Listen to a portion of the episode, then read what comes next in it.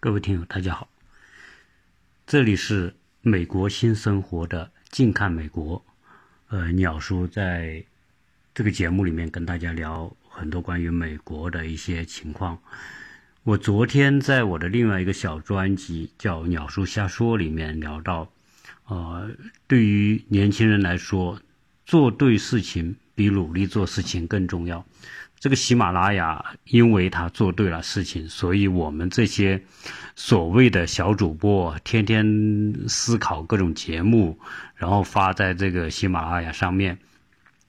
人家什么都不用干，我们就在跟他添砖加瓦，对吧？所以现在，呃，喜马拉雅平台上这么多各种各样的节目，那么丰富，啊，这个实际上是谁呢？他只是做对了一件事情，然后其他的东西。事情都是我们这些小主播在添砖加瓦，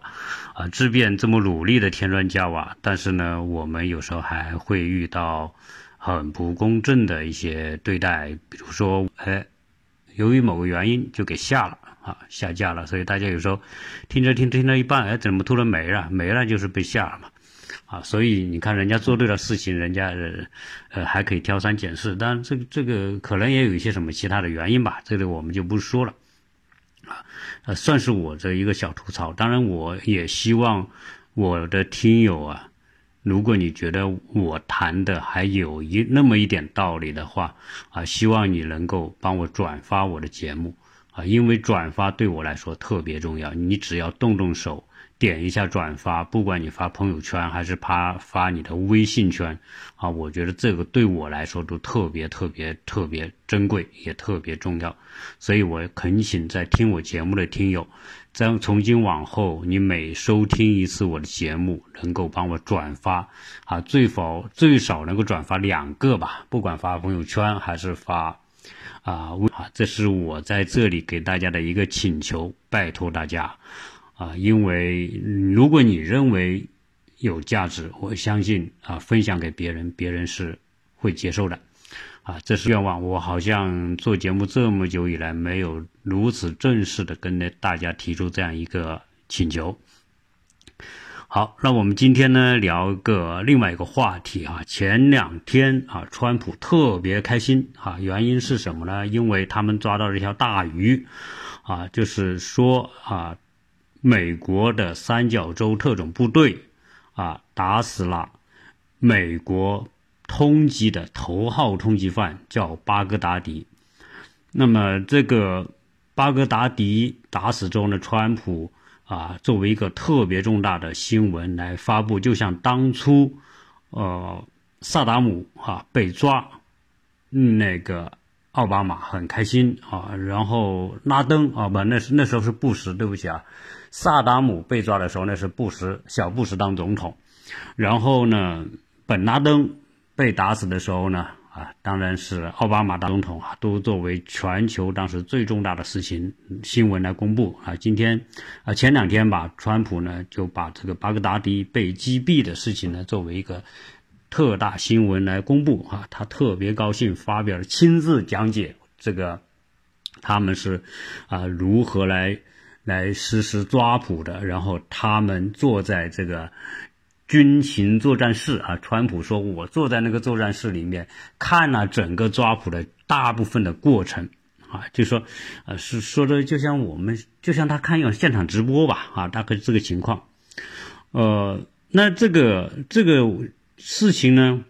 啊，我们就把它作为一个美国反腐呃反恐的话题啊。”啊，专门来跟大家聊一聊哈，这标之后啊，这个反恐呢，应该说这十几年下来不遗余力啊，到底做了哪些事情，有些什么成就？我想呢，呃，就肯定不能够细讲嘛，我只能讲这个在九幺幺之后，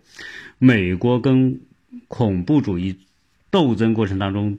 啊，抓到的或者是打死的他们啊最重要的目标啊。其中一个就是今天讲到这个巴格达迪，啊，巴格达迪这个人呢，简单跟大家说一下吧。这个人啊，他是一个伊拉克人，他早年的时候呢，学习一般啊，很斯文啊，不太愿意跟人交往，很安静。这么一个人呃，好像大家很难想象他和恐怖分子能够啊画上联系哈，因为他。在中学读书的时候，都是一种不怎么跟人家联系的，然后眼睛还不好，想当兵也当不了。到后来呢，就考了个大学，考了一个大学呢，也是一个很普通的大学吧。啊，学什么呢？他本来想学法律，但是后来呢，法律没学成，就学了省学了这个宗教。啊，他学了宗教之后，啊，大学本科毕业，后来读了硕士，还竟然读了博士，竟然博士还是。宗教学的博士啊，他主要是研究、学习、研究《古兰经》的啊，所以可见说，他对宗教的研究还是比较深的，而且宗教对他的影响很大。正因为宗教对他的影响大，所以改变了他的轨人生轨迹。后来从一个所谓的研究宗教的人，最后呢就加入到了当时的这个。那个恐怖组织叫 I I S S，加入 I S I S 之后呢，就当然他本身还是有一定的这个文化嘛，所以在这里面也也是啊比较受重视。后来呢也得到提拔啊，但是 ISIS 的这些头目啊啊一定一直是西方国家，特别是美国的这个首要的这个定点清除。啊，斩首行动的对象，所以在他成为 ISIS 的第三排位第的时候呢，他前面的两个比他排在更前面的更大的头目，结果被美国的这个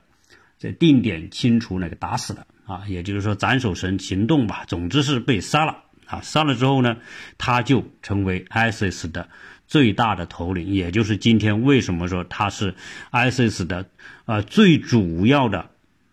领导人，所以成为美国最主要的这个打击对象。但是美国想要消灭这个巴格达迪已经是很多年了啊，有十多年的时间。那那这次为什么能够成功的将他击毙呢？啊，当然这个首先是。最好能抓活的，对吧？但是如果抓不到，就一定要把他打死。那这么一个恐怖头子哈，我这么轻易被美国击毙呢？啊，这个还真不那么轻易哈，因为这些恐怖分子啊，就是躲藏的很严密哈，他们也很警惕，所以你想想找到他，真不那么容易。这个巴格达迪是经常换地方啊，从一个村换到另一个村，他基本上都在。呃，叙利亚的这个北部，呃，叙利大家知道，叙利亚再往北是一个国家，托啊，他基本上住在这个边境地带，啊，而且呢，他想把他这个这个恐怖分子有一个特点啊，就是中东的这些恐怖分子，他们都拖家带口的，带两三个老婆，然后带一堆孩子，对吧？然后一堆保镖，所以他一动呢，行动就目标就比较大，他不像说一个人哈。等一下，我会讲讲拉登，会讲讲这个，呃，萨达姆，啊，这我们先讲这个巴格达迪，所以他就带着一一帮子人，一帮保镖，一帮助手，这里藏一下，那里藏一下，所以这个目标还是挺大的。但是关键这一次能够击毙他，是有几个情报对美国来说是至关重要的。比如说，巴格达迪身边的人，实际上呢是最后成为出卖他的人。因为首先有一个，他身边有个安全顾问啊，这个安全顾问，这个就叛变了他，叛变他之后呢，就偷了巴格达迪的个人物品，就偷了一条内裤，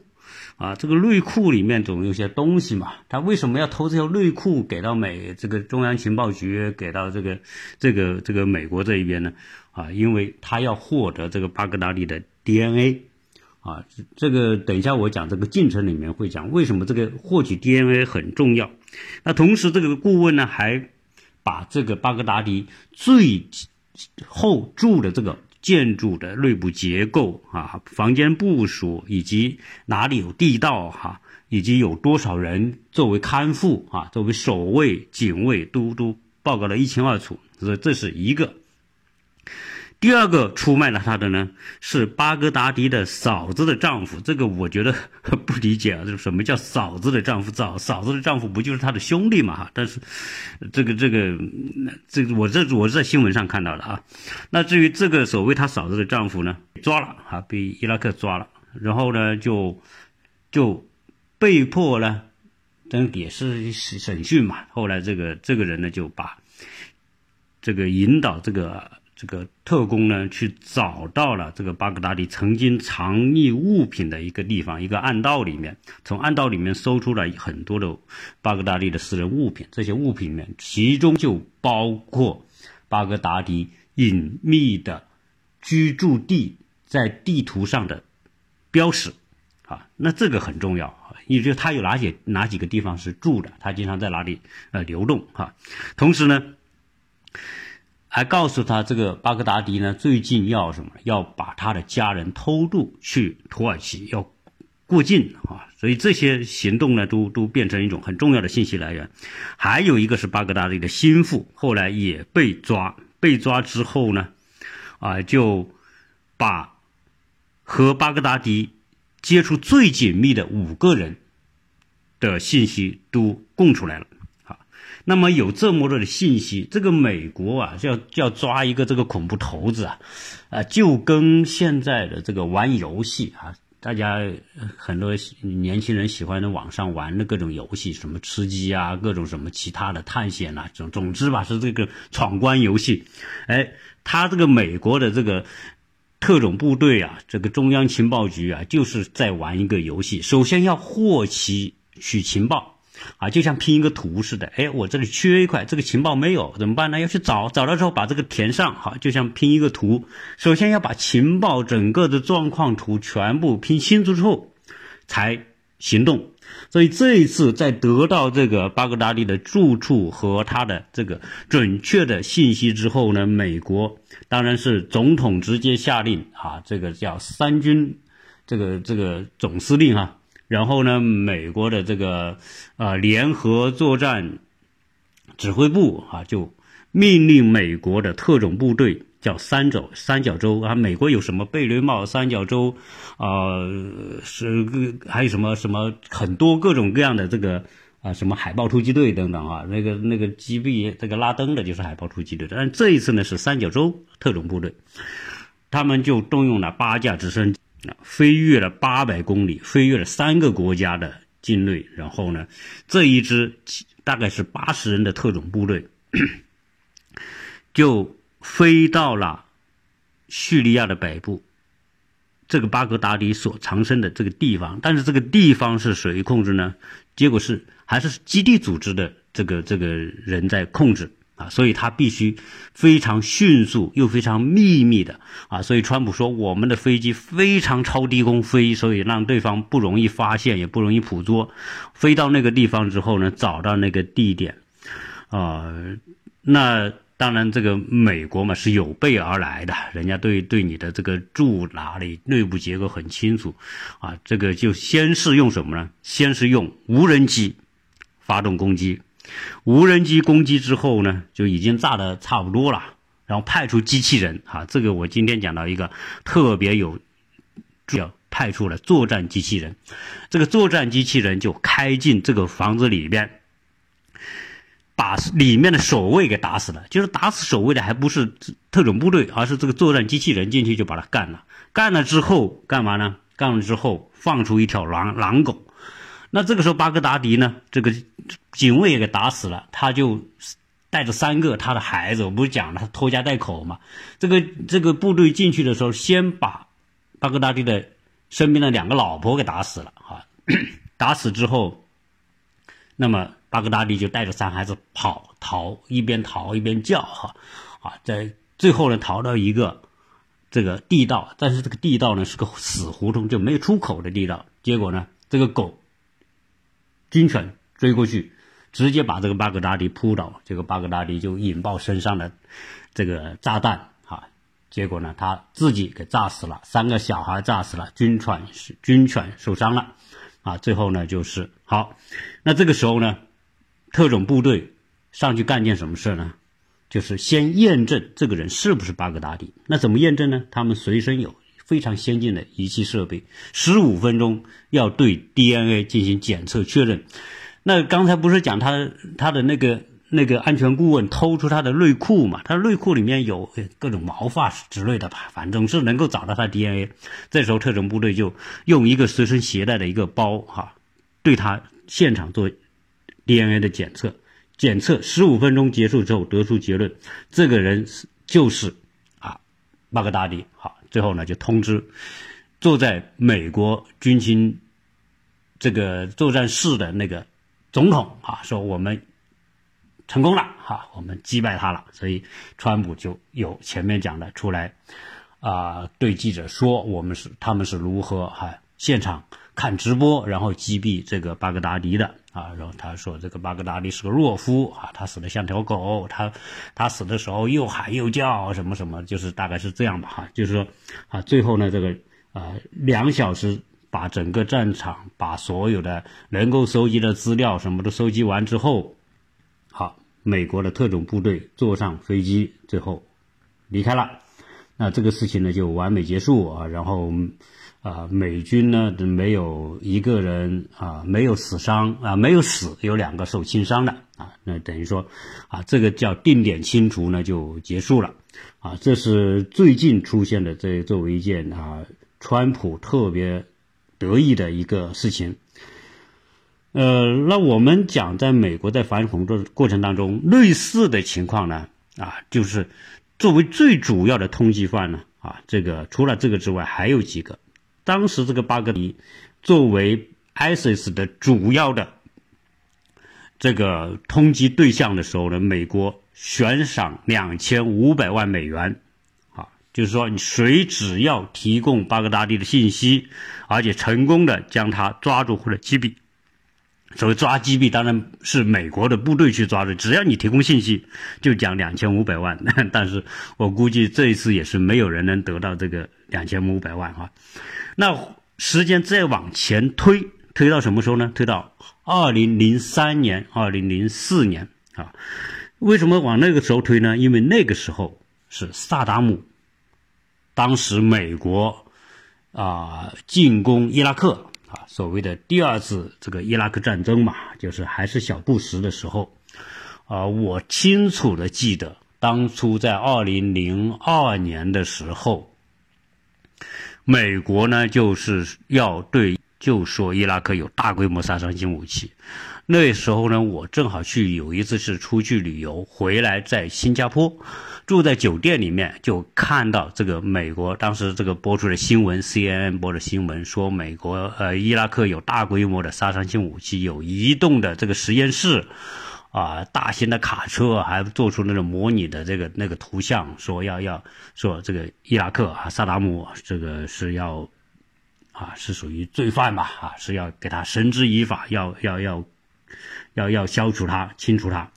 啊。当时呢，这个呃不久之后，二零零三年这个第二次伊拉克战争就打响了，结果这个当时的伊拉克号称为是中东。强国啊，有几百万军队等等啊，这个武器装备啊，什么战斗力很强，好，结果呢，这个我是讲的降维打击嘛，不同维度啊，就是你伊拉克是个维度，在中东可能你是很厉害，但是和美国比啊，美国那绝对是属于这个这个我们说的就大象对蚂蚁的这种差距啊，结果结果第二次这个伊拉克战争一打响之后啊。两个月的时间，萨达姆彻底垮台，这个最后呢就被击毙啊！当然怎么打的，这个大家有兴趣可以看一看。等于这个美国的高科技手段呢，就是说，伊拉克呢还是处于停留在二战时候的啊，只有飞机、有坦克哈，怎么有电、有这个电话联络啊什么的，但这个东西在美国面前都是不就是可以不费。吹灰之力就给它消除掉了，因为美国首先那个极速炸弹，哇一一巡航导弹一来，极速炸弹一炸，就是专门针对你电网系统和互联网系统就一下子就把你的整个电网和互联网通过它的这种特种炸弹，就直接给你摧毁了。你就你有多少武器，有多少人，都是一团散沙，你根本调集不了，就是变成美国的靶子。所以美国的巡航导弹哦大，然后美国的各种飞机啊，各种就就是是一顿轰炸，最后不到一个月就彻底瘫了啊，两个月就清扫战场，到最后萨达姆。逃吧，没办法呀。这个时候，他知道他他这个时候他也打也打不赢，最后呢是先活命再说呢，他就逃逃回他的老家，呃，他的老家叫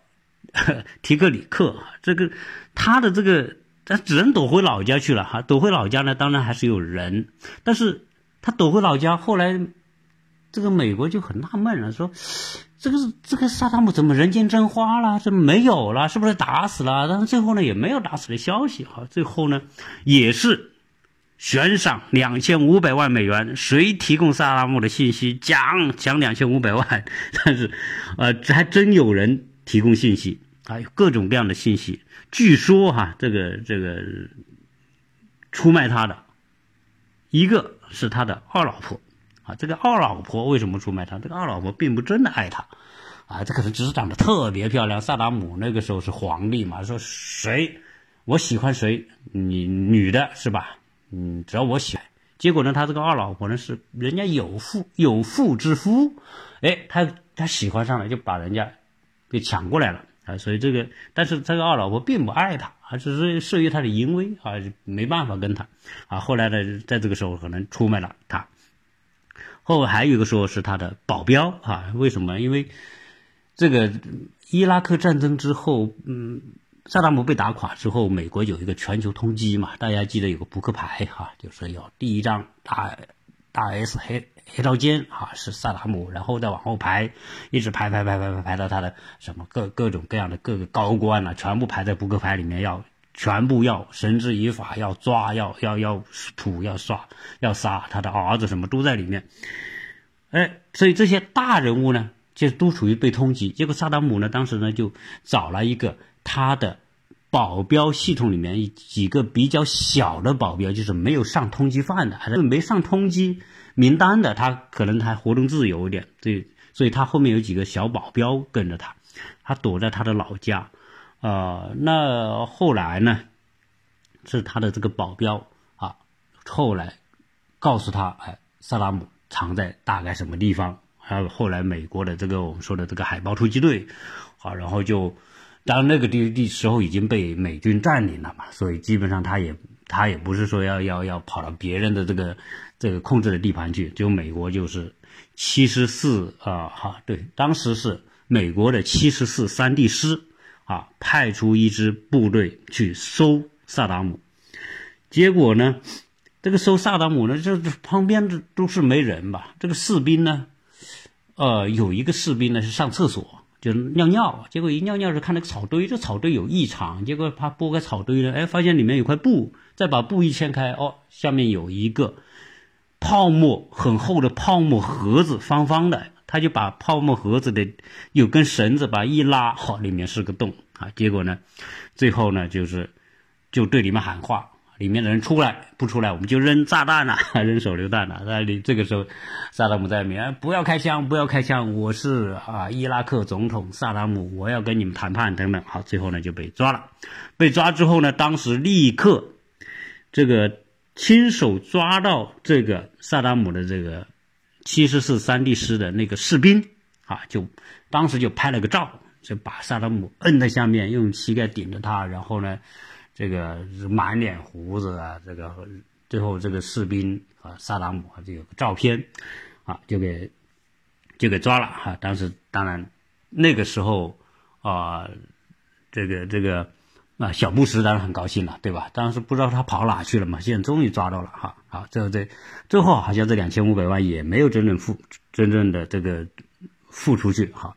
那最后呢，这个萨达姆在二零零四年给抓的，最后呢，二零零六年啊被判死刑啊，就给绞刑了，绞掉了。那我还记得零六年的时候，萨达姆要绞死的那一刻，我呢就在这个。呃，电脑上了，要看这个看这个当时的这个实况，结果呢，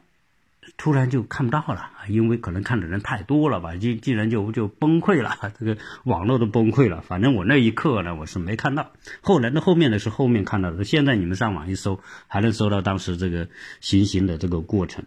好，萨达姆完了之后呢，实际上在这个美国反恐里面，最最最令他头痛的就是那个拉登啊。当然，那为什么拉登呢？因为这个拉登啊，这个干了一件这个美国。历史上，啊，就是从现代美国历史上，除了珍珠港事件之后的这个最惨痛的损失，就是拉登九幺幺袭击这个美国世贸大厦两栋楼，啊，死了将近三千人，啊，这个是在美国本土所发生的啊最为惨烈的这个牺牲和代价，所以拉登成为美国的头号头号通缉犯，一开始。悬赏两千五百万，这不知道美国哈，这个好像都有这个这个有标准啊。只要你是他的头号通缉犯，首先就是两千五百万美元的悬赏。结果呢，拉登特别有经验哈，我给你做游击战啊，特别有经验。你看拉登可是久经沙场了，嗯，他两千零一年九幺幺，实际上在一九九几年的时候，拉登在。这个八几年的时候就参加抗击苏联，就是到阿富汗。当时阿苏联不是侵占阿富汗嘛？那当时很多阿拉伯的人就组团去，就叫叫我们说什么志愿军那些不算吧，就是自就是自愿吧，去去参加参战那种东西。啊，最后呢就在阿富汗打跟苏联打仗，当时美国还训练他、培训他，啊，给他各种武器什么的，啊，这人家是很厉害。这后来。九幺幺之后，美国通缉拉登，拉登就躲在这个阿富汗、巴基斯坦这个崇山峻岭里面，美国也是毫无办法，还是两千五百万悬赏也没有抓住他。最后呢，将赏金提高到五千万美元。实际上，五千万美元呢，后来也没有真的发出去啊。所以这个，这要拿美国的赏金也不容易啊，因为啊，实际上这些人都是很这这些恐怖分子都是特别狡猾。啊，当时拉登是怎么给抓住的？拉登在在阿富汗，当然也是条件艰苦嘛，在山里面，啊，也不能用电话，又不方便联系，啊，他又要指挥那个，所以这是在一种极其落后的方式要去指挥一个部队是很艰难。后来辗转啊，在包括在阿富汗，就又又又又是。啊，充满危险啊！因为阿富汗毕竟美国长驱直入嘛，可以想去哪打哪就打了。好，所以后来他就躲到了巴基斯坦这一侧的啊边境上面，就是但是是在阿巴基斯坦这一侧，他还盖了一个房子，房子起了很高的围墙等等。后来是怎么知道他的呢？啊，是就就美国又开始玩游戏了，将将确定这个信息锁定。后来就跟踪了一个他的一个助手，这个助手呢，啊，就是这美国的这个情报机构跟踪他。后来发现这个助手呢，就经常去一栋楼啊，在巴基斯坦，这栋楼呢三层，然后有很高的围墙，啊，周边都没有其他的房子，就孤孤零零那一房。这个这个他这个助手经常去这个房子，那这个房子里有很各种各样的人，很多人。啊，这里面的人都不进出，只有这个助手有时候开车去买点东西啊，跟什么人接触啊，都他都被被情报机构盯上的。后来呢，就是 他们的卫星啊，在天上就抓着这个房子看，二十四小时监视，经常从卫星上可以看到什么？看到有一个人啊在里面散步啊，但是散步呢，他卫星还拍不清，为什么呢？这个人散步的那个那一小块空间上面还有一块篷布，啊，所以这个卫星呢只能透透过篷布隐约的看到有一个人在下面散步，但是这个人是不是拉登呢？不能确定啊。但是这个人永远都不出这个房子，啊，后来他们情报人员呢通过各种方式扮成什么免呃注射这个疫苗的医务人员呐，或者扮成卫生人员，扮成送货的，就想接近这个房子。呃，一接近，有时候还跟这个住在房子里面有很多小孩，有很多女人，啊，不是，嗯，你像你像他们不是带着老婆孩子嘛？那那就那就这些这些接近这个房子，经常试探一下，哎呀，里面住了住了什么人什么？他的小孩就说，我们里面有个叔叔，这个叔叔从来不出门什么。反正他们他们也是了解这个信息，但是没有美国的情报机构和他的卫星也好，各种就没有看到确认拉登在这个房子里面。啊，所以他们就一直要求证拉登是不是在这个房子。后来通过这个确切的消息啊，确认拉登这那个神秘的躲在这个屋子，在这个篷布下散步的人啊，就是拉登。啊，后来他们才采取行动，那就海豹突击队就出动了。啊，当时这个为了这个抓拉登啊，跟巴基斯坦之间，因为这毕竟是巴基斯坦的这个这个领土嘛。是不是要跟巴基斯坦合作，还是单独行动啊？讨论来讨论去，讨论最后决定把巴基斯坦放一边，他们单独行动啊！他调动了好多部队啊，卫星呐，各种种这个这个装备啊，就是就是为了完成啊普抓普拉登的这么一个事情。当然，最后这个美国派出直升飞机啊，这个海豹突击队就是降落在这个。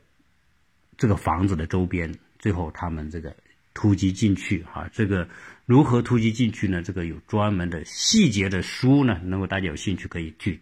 听一听或者看一看。啊，总之进去之后，他的老婆孩子被打死了，在加油站当中。最后在三楼啊，这个冲上去的时候，有一个高高个的啊，拿长胡子的，拿杆？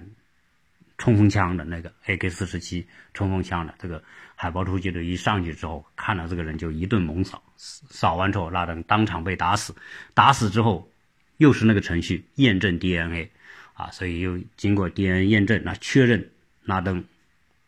这是拉登本人啊，虽然打死了，但当时这个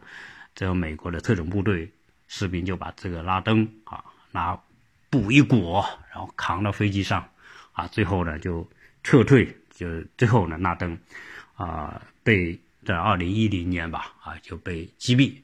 啊，当时呢是奥巴马也是特别高兴，你们在网上去可可以还可以搜得到，奥巴马当时在白宫啊出来非常得意的就宣布，啊，本拉登奥萨马本拉登被击毙，哈，后来很快的就什么呢，就就啊经过一个确证之后啊，就把他的尸体在。扔到海里面去了，就是海葬啊。为什么扔到海葬？这个因为如果你葬在陆陆地上啊，它的目的会成为这个激进恐怖分子的某一种这个朝圣的地方哈，成为一种某一种象征，所以就扔在海里，最后被鱼给吃了。嗯，实际上这个奥萨马本拉登不不，就是这个这个这个巴格达迪呢死了之后呢，实际上啊。你看他被抓之后，最后一个动作就是无人机把所有这个巴格达迪住的这个房子全部夷平，炸的一点不剩哈。看到当时那个房子，这个最后就剩了几根钢筋啊，几个水泥墩留在那里。为什么呢？因为也是不想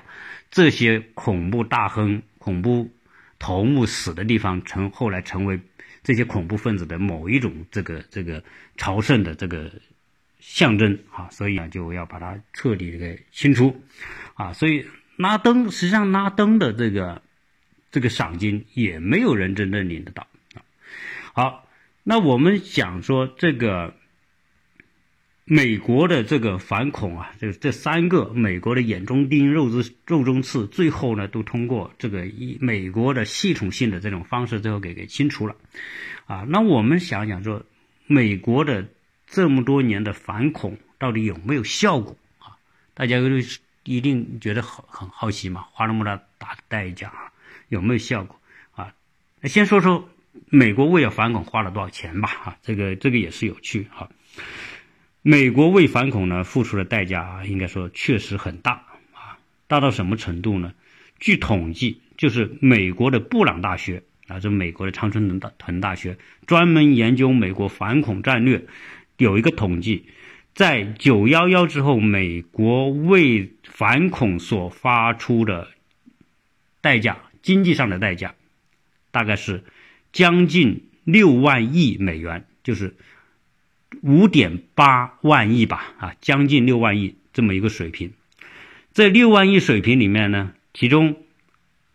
我们说伊拉克就花了一点七万亿，这是属于直接战争的这个支出。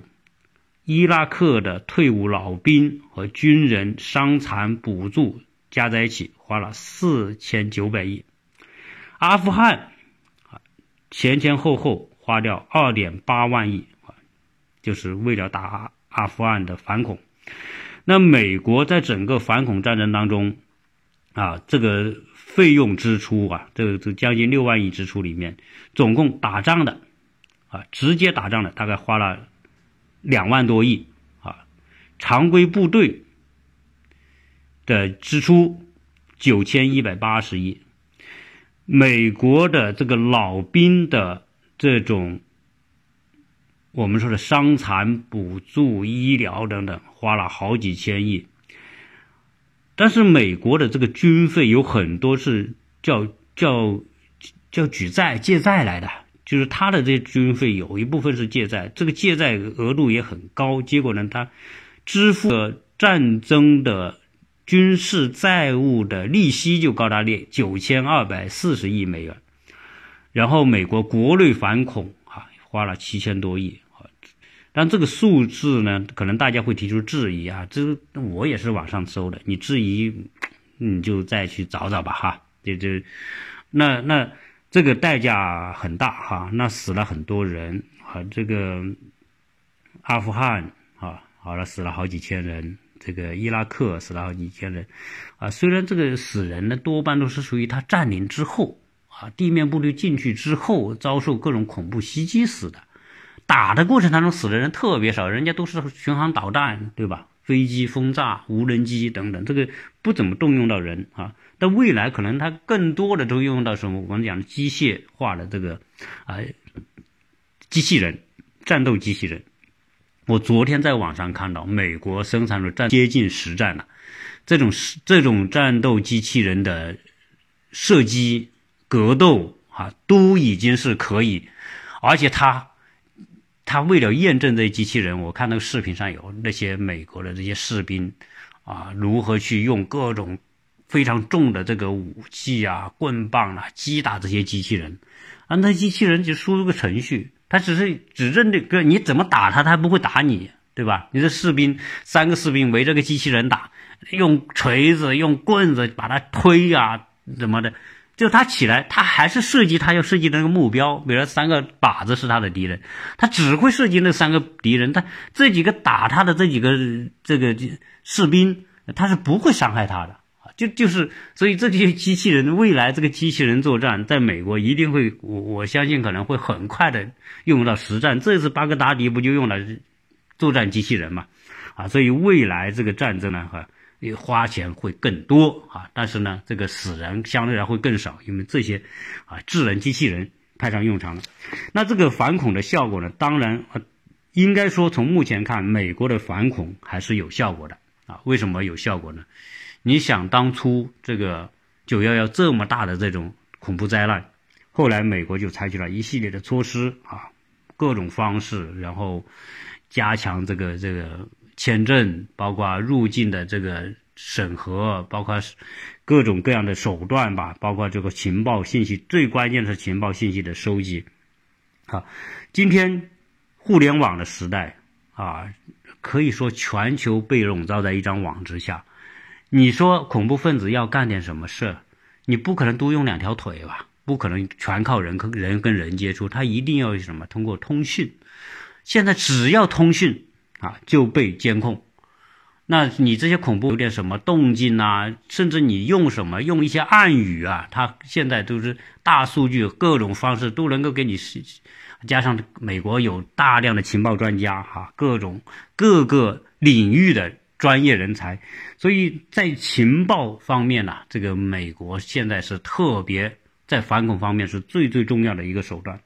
在情报方面获得，你看后面的九幺幺之后，再加强这个情报监控之后啊，这个实际上美国大的来自外来的恐怖袭击啊就很少。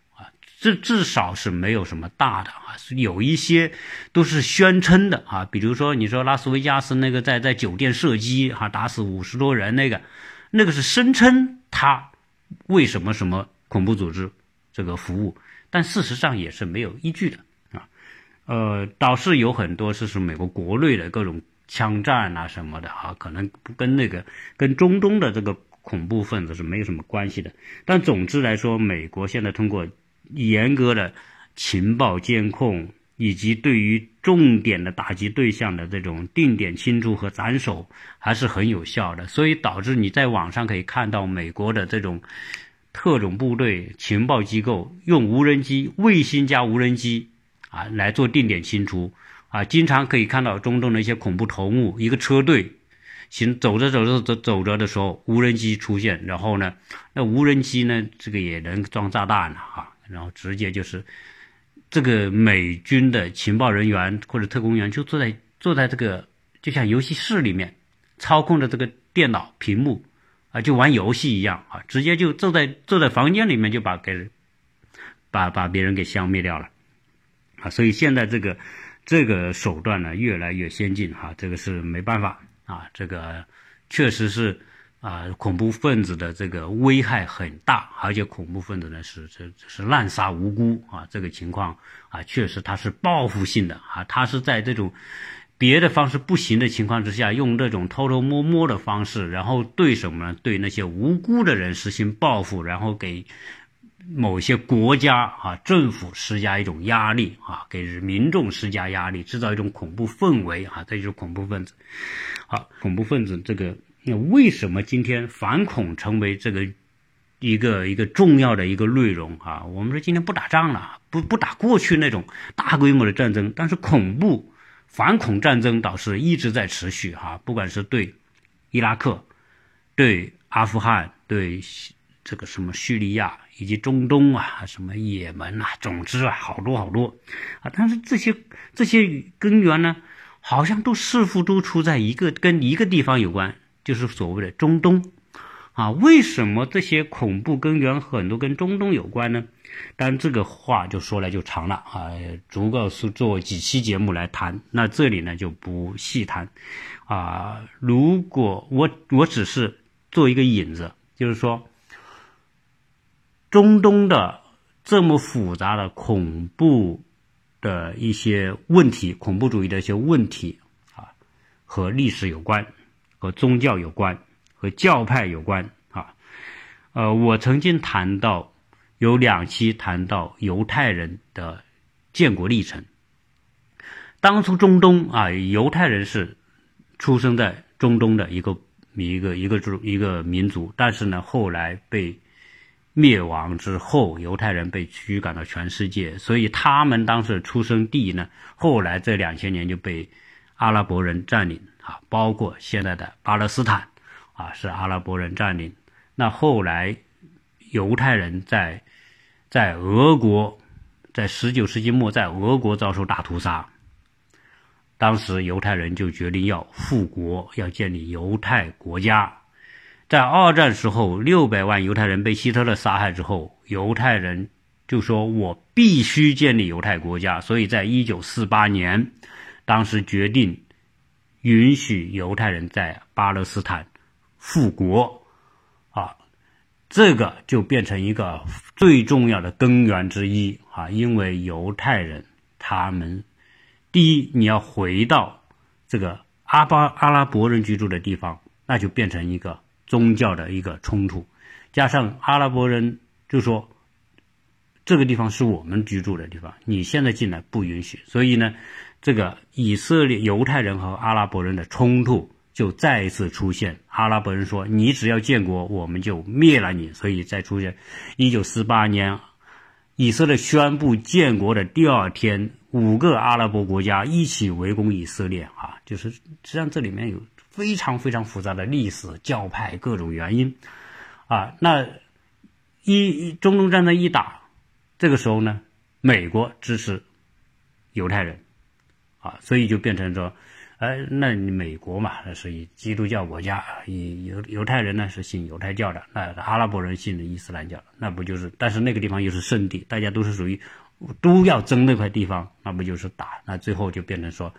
这两这几者的矛盾就变成一个核心啊。后面所演化出来的，包括比如说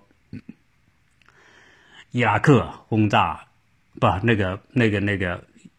以色列轰炸轰炸当时萨达姆。这个这个铀工厂啊，然后呢，现在呢，伊朗说我要把只要美国对我动武，我就把以色列从地图上抹去，对吧？啊，以色列呢，还是伺机把把把伊朗的所有的这些什么研究核武器的情报啊资料全部偷走。总之就是啊，不同的。这个宗教背景之下所孕育出来的极其极其复杂的，你让你包括现在的伊朗问题、阿富汗问题、叙利亚问题，都和当初这些东西是有关系的啊。那这里呢就没办法展开讲